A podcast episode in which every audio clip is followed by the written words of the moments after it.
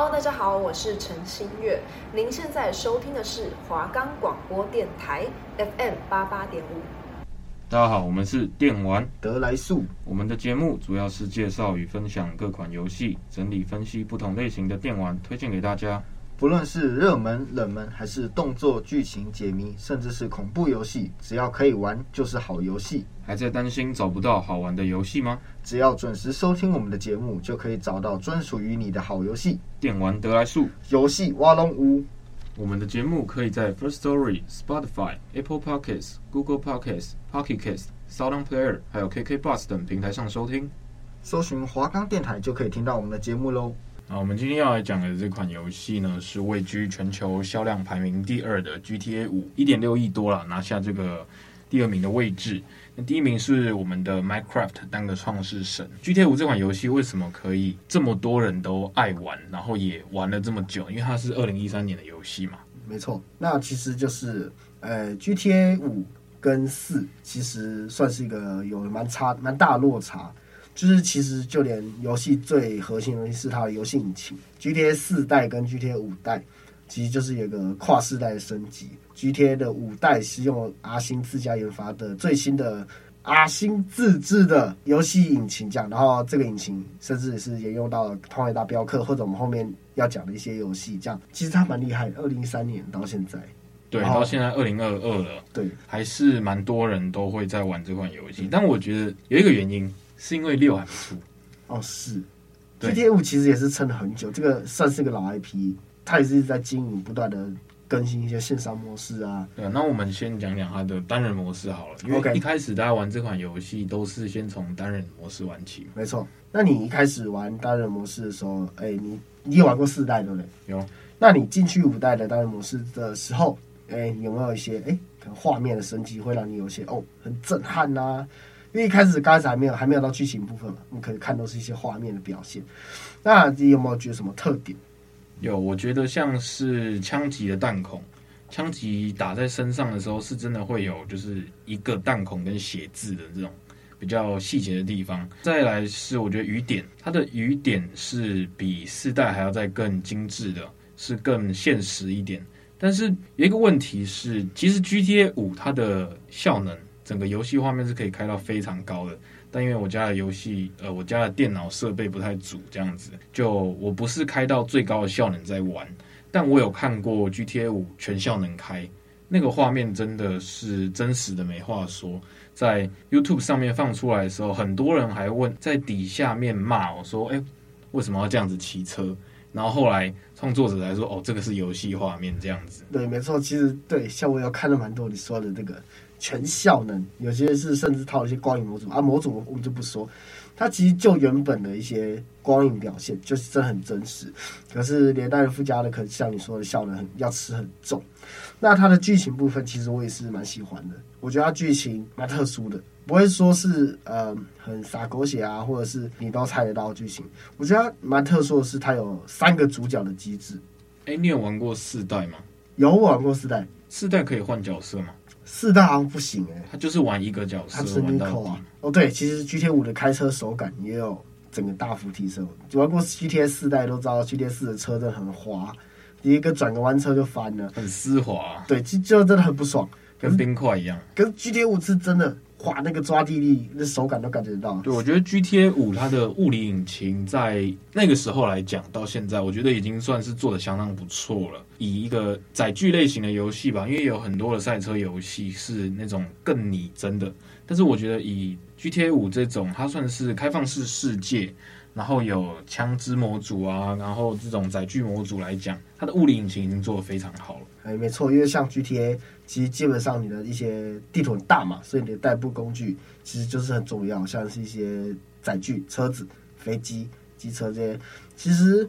作为一个你可能需要做任务要跑图的一个游戏，你开车手感很是不是真的很让玩家可以接受？其实真的很重要一件事情。但我觉得 GTA 它有做到这个很重要的事情，就是把它的载载具手感提升啊，开始变得说像有些玩家会创一些地图，可以自己玩一些这种竞速模式。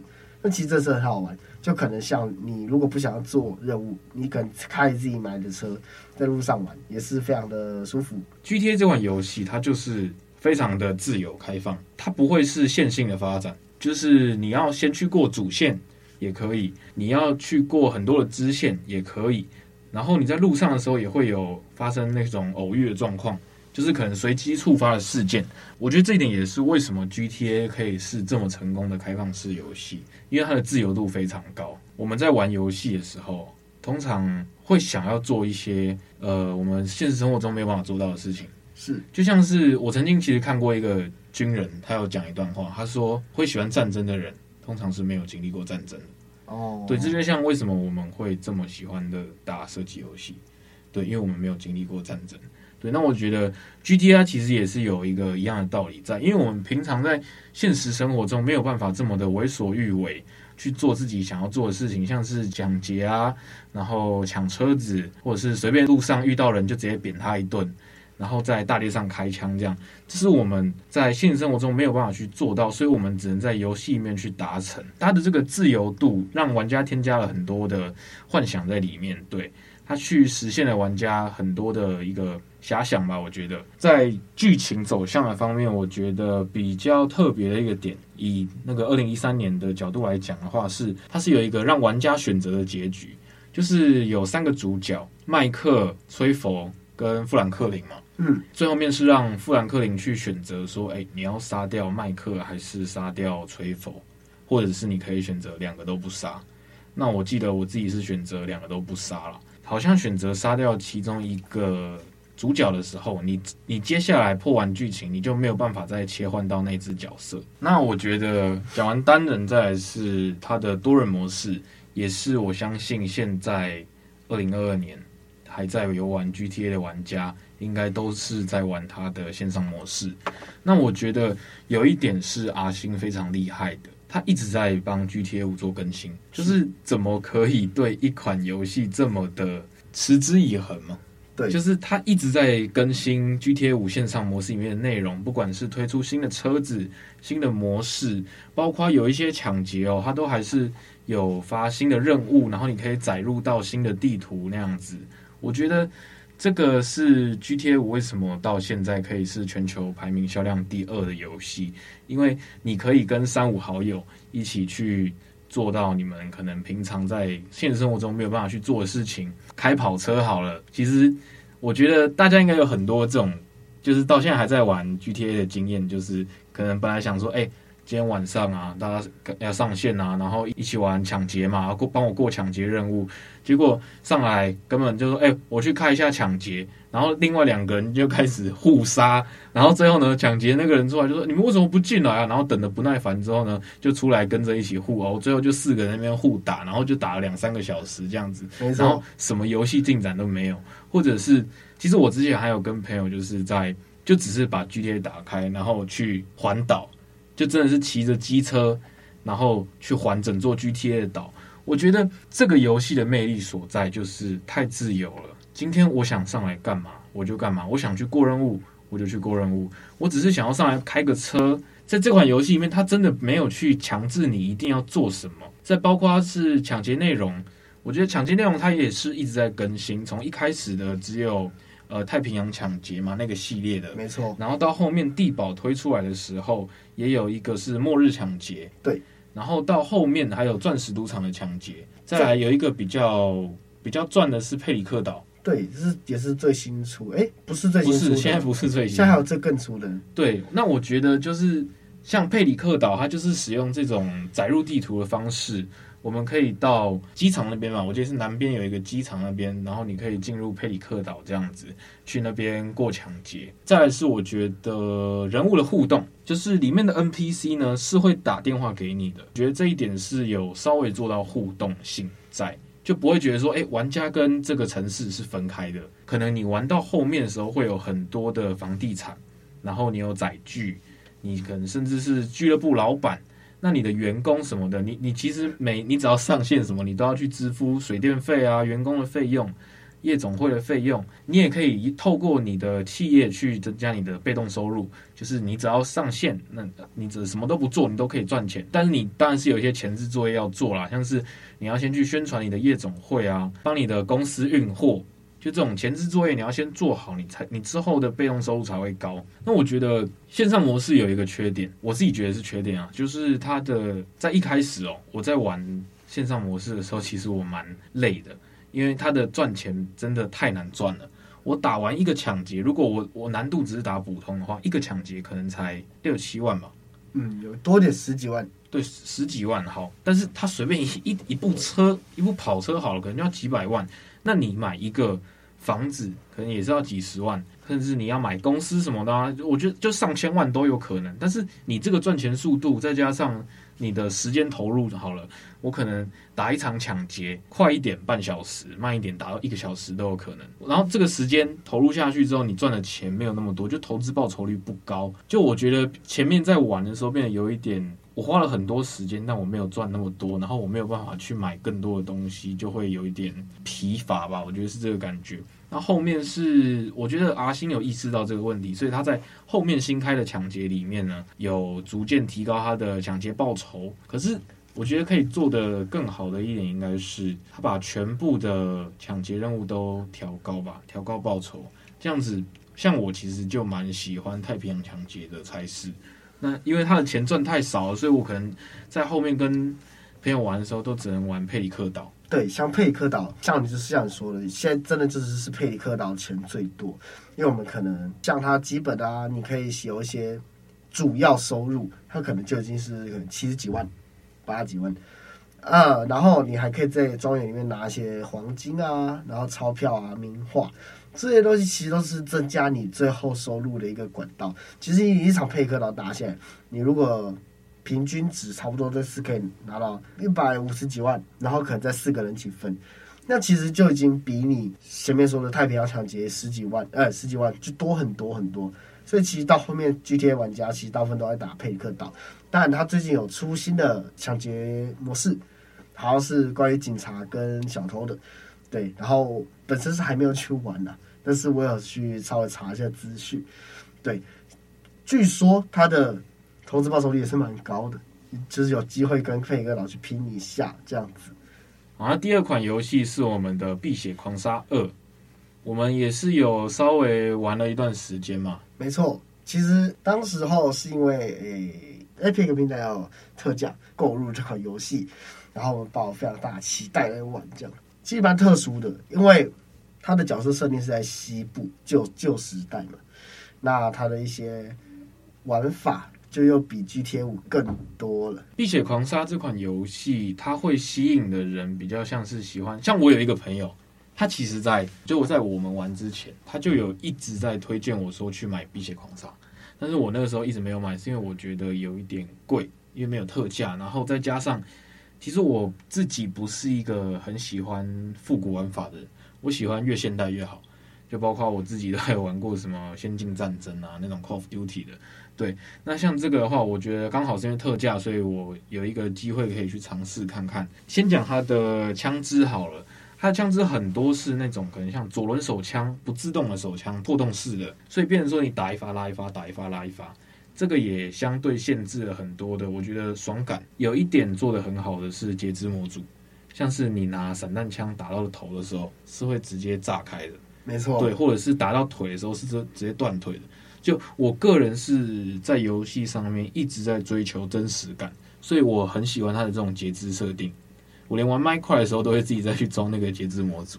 其实呃，碧血狂杀它其实也有跟 GTA 五差不多的诟病。其实它的投资报酬率太少了，它的钱很难赚。可是像买子弹，呃，可能改枪啊，因为你是就是西部牛仔，你基本上你用到的马匹，马匹身上所有的配件，你都是要用钱去买。然后你的枪是你主要的火力来源，你用久了要保养，保养的一些油啊、一些子弹什么东西的，全部都是要钱。可是他获取钱的。比例又很少，真的是少到可怜，所以基本上到后面打到之后也是会觉得说，哦，投资报酬率很低，打会有点疲乏，再加上它的节奏是真的很慢，因为它掌土很大，可是它也没有跑车，它就只能骑着马一直靠了靠了靠，然后马还有疲劳度，所以就是变得会更慢，你大部分时间都是在一直在跑图，一直跑图这样，哎，对，我觉得这款游戏其实真的需要一个蛮有耐心的人玩。它整个游戏的节奏不会像 GTA 那么快。第一个是像你说的，它是用马去跑图的，马会累，那有时候速度就会变慢。再，它地图其实也蛮大的。它有一个很不错的特色，就是气候。你的人是因为是会感到冷或热，然后饥饿度、口渴。我觉得《碧血狂杀二》它确实就是有做到我一直在追求这一方面的真实感。然后再来是我很喜欢它有一个套索设定啊，就是你骑在马上，就你可以拿着套索，然后去套你的朋友或者套路人这样子，它是会直接被套起来，然后可以把它拖着走，这样算是一个蛮恶趣味的小设定啊。对，对，像我呃还有一个比较喜欢的设定是它的野生动物非常多种类，你可以去攻击，就是用枪去猎枪嘛，就可以去打一些野生动物啊，像一些什么昆虫，像蜥蜴嘛，然后兔子。松鼠、鸟，这都都有，你想到几乎都有。最酷的是，你打猎出来的东西可以拿去卖钱，这是很重要的。就是它的皮可以卖钱，你的肉可以卖，你也可以选择自己可以吃，非常的真实。像我平常上线，可能不想要破任务，因为真是太累了，然后投资报酬率很低，我就会选择去打猎。我可能真的花一个下午在打猎，然后就背着马上面全部都是哦。非常的成就感，你就是直接把这个当养老游戏了，对。是啊，是啊，而且它它的枪支手感算是蛮舒服，真的很有那种一拉一打的看看这枪，它的音效也是非常的真实，所以其实我还蛮呃享受在打猎这一块。所以我觉得都是 R 星出的游戏嘛，拿《碧血狂杀》跟 GTA 做比较的话，就是刚才有提到节奏的部分，《碧血狂杀二》节奏会比较慢。但其实以真实度来讲，我觉得《碧血狂杀》又再更高一点。没错，它在气候上，然后生理上，你的生理需求、截肢模组这一块都是做得很真实、很写实的。还有一点，我觉得是《碧血狂杀》的一个特色。也是阿星正致力于去发展的一个地方，就是它的 NPC 模组。《碧血狂杀二》跟 GTA 不一样的地方，就是他在遇路上遇到的每一个 NPC，你都是可以跟他做互动的。像 GTA 的话，可能在路上你遇到 NPC，你就是站在他旁边看着他，他可能会骂你，但你没有办法跟他进行互动，你可能顶多就是扁他这样子。《碧血狂杀二》可以直接去跟 NPC 做对话。到现在的话，《碧血狂杀二》的 NPC 并不是反映到非常多，可能会都会回你一样的话，但是你是可以去做选择对话这件事情。那我相信在未来呢，他们会继续发展这个 NPC 模组，然后让他们更丰富，也让玩家更去融入到游戏的世界观里面。所以介绍完 GTA 五跟《碧血狂杀二》，我觉得势必是要来提一下 GTA 六。前几个月。有一个比较重大的事故，就是 GTA 六虽然还没有发表，所有的玩家也是非常的期盼它要出，但是因为还没有任何的消息，所以就有一个黑客呢，他就去流出来这个 GTA 六的游戏测试画面，这个在游戏界算是一个 很黑暗的风波啊。但我觉得啦，至少。往好的方面想的话，是玩家知道说 GTA 六是真的有在做，真的会出。因为 二零一三年 GTA 五到现在二零二二，大家真的等六等很久了。没错。再来是，我觉得它流出来的游戏测试画面，我觉得画质上啊，因为是测试的，所以可能。还不会到说大家呃想象中的那样子，因为那毕竟是测试的东西。但是在游戏的整个模式跟组织上面，它是比《碧血狂杀二》呢，就是真实感，然后再去做更加强大的加强，把这个套用在 GTA 六上面去做开发。它也增加了很多的真实性，包括好像你可以跟 NPC 做对话，然后你整个人物的骨骼动作、枪支会有负重跟携带的限制，然后在射击感上面。也会比较真实，面对 NPC 也会更聪明。就是在警察，他可能会跟你对峙哦，因为在 GTA 五的时候，其实警察都嘛是直接冲你脸上，他们都是用人海战术，直接冲到你脸上去跟你开枪。GTA 六他可能会选择保护平民这样子，那有些平民可能也会在等待时机做反抗这样。其实我也很期待 GTA 六，它可以在车子这方面做到更加好的一个加强，毕竟它侠盗猎车手嘛。所以它车子的这部分载具方面也是非常重要。其实我在 GTA 五里面一个比较不喜欢的点，就是它很多车子的模组不是做到非常的真实，很像底盘，它就是一片塑胶盖这样。但是后面的车子当然是有出的比较精细啦。看到 GTA 六流出的画面呢，他们好像有在加强内饰这部分。其实我觉得，身为一个爱车人士哦，就是喜欢研究车子，这对于玩家来说是一种非常大的福利，因为你可以自己去调整自己喜欢的内饰。因为其实我自己在玩的时候，我就是那种会开第一人称，然后真的去体验一下在里面啊，享受开车，然后就是从车子里面看出去的风景。这对一个喜欢写实性的玩家是一个非常好的改动。对，其实像你说的，流出的非常多画面，其实都是着重在呃玩法。或者一些细节上面的提升，就像我像你说的，我也很喜欢那个车子内饰。GT 五开始我就超喜欢爆改车子，因为 GT 五其实就很多车子是可以改到超细。对，像 G 可以看到 GTA 六如果有着重在车子改装这一块的话，其实真的还蛮开心的。我们期待他们的玩法跟细节可以再提升，这样子。好，那我们第三款要来介绍的游戏是，也是一款老游戏，它叫做 Payday Two。呃，中文名称好像叫结星日吧？哦，是发薪日，随便了。对啊，那这款游戏它的主要架构呢，就是四个人，但你当然也可以，就一到四个人，然后呢，组织一个小队去做抢劫任务这样子。它的选择任务的方式呢，是大厅就是一整张地图，然后它会随机跳出来任务啊，然后也有分难易度等级。我在最一开始玩的时候，最高好像只有到四星哦。对，然后它现在好像已经出到六七星了，就是真的是超级难的等级这样子。Payday Two 这款游戏的架构，我觉得首先可以先分成它有两种游玩模式，你可以选择正面冲突，也可以选择前行通过。正面冲突的话，就会比较建议大家去佩戴一些重量级防弹衣，就是装备上面的选择，你可能就要选择重火力。比较强大的防弹衣，然后在投掷物上面，你可能也要选择用手榴弹之类的，就是准备好正面冲突的一个准备。那相反的，你选择用前行的方式去通过任务的话呢，可能你的防弹衣就要选择用藏在西装里面的，然后你的枪支也要选择比较轻便小巧，你不能直接带一个机关枪这样子，因为它里面有一个叫隐匿度。你如果带的枪支，或是你你整个身体你带的装备，如果太过于庞大显眼，制造噪音的话，你的你的那个隐匿程度就会增加。那隐匿程度增加会怎么样呢？就是在于说你在还没有戴面具的情况下，你只你被看到的时候，会从一个基础值去被做发现。这样，我讲零到一百好了。如果我的隐匿值今天是在二十。我今天被警察看到，呃，被警卫看到的时候，我的隐匿隐匿值是从二十开始慢慢加，那直到说我跑到一百趴的时候，我才会被确认为抢匪。这样，那如果我今天带的装备超重，全身都带重武器，我的隐匿值是八十出发的，警卫一看到我的时候，我的隐匿值就是从八十到一百，变说我很少的反应时间可以去做逃跑，也有可能是直接被发现。对，所以从这点上面，我觉得玩家要去选择说自己想要用。什么样的通关模式，再加上你选择什么样的地图去配合你的装备。其实我在你大玩之前，我从来没有玩过这种东西，所以我那时候跟你进去的时候，完全不知道干嘛，所以我就直接往里面冲，然后直接就被发现。像你刚刚说隐匿度，直接那个哇，直接拉满。